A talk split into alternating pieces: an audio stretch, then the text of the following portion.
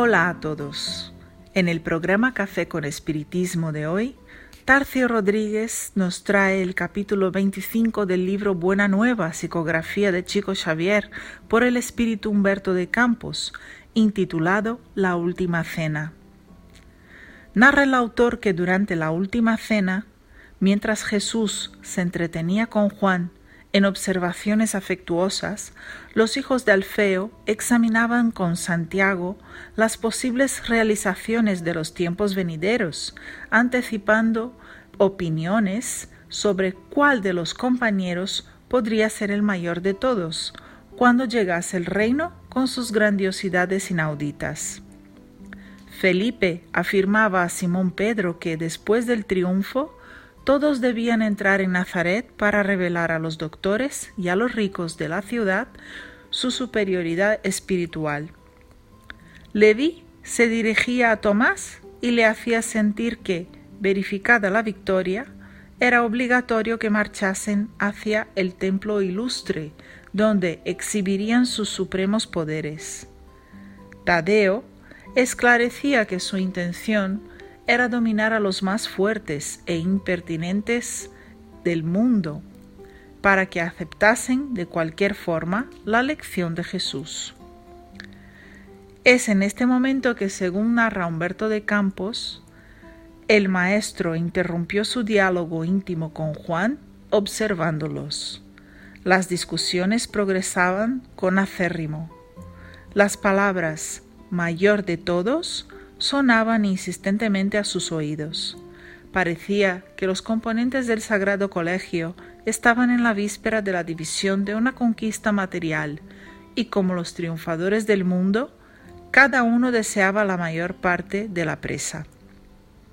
Con excepción de Judas, que se cerraba en su silencio sombrío, casi todos discutían con vehemencia. Sintiendo su incomprensión, el maestro parecía contemplarlos con entristecida piedad. En ese instante, los apóstoles observaron que él se levantaba.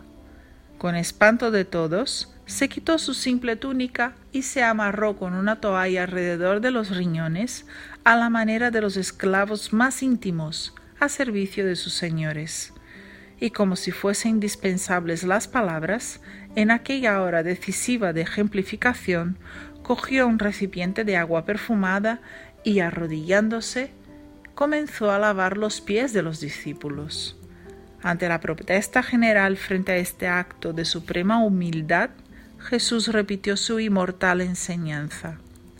Vosotros me llamáis Maestro y Señor y decís bien, porque lo soy.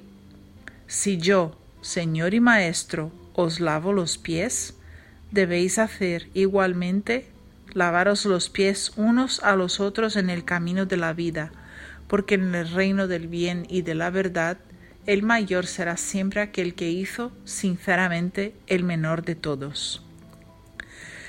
Impresiona este retrato traído por Humberto de Campos, donde Jesús demuestra lo sublime que puede ser la enseñanza de humildad por la cual debemos servir unos a los otros.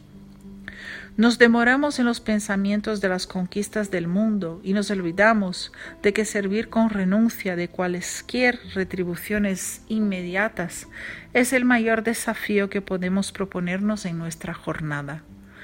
Por lo tanto, debemos recordar siempre de que si queremos ser realmente grandes y nutrir nuestra conciencia de cohesión y equilibrio, debemos de empezar sirviendo a aquellos que nos rodean en las pequeñas actividades y recordar siempre de quien es fiel en lo poco, que también será fiel en lo mucho. Que Jesús nos bendiga a todos y hasta el próximo episodio de Café con Espiritismo.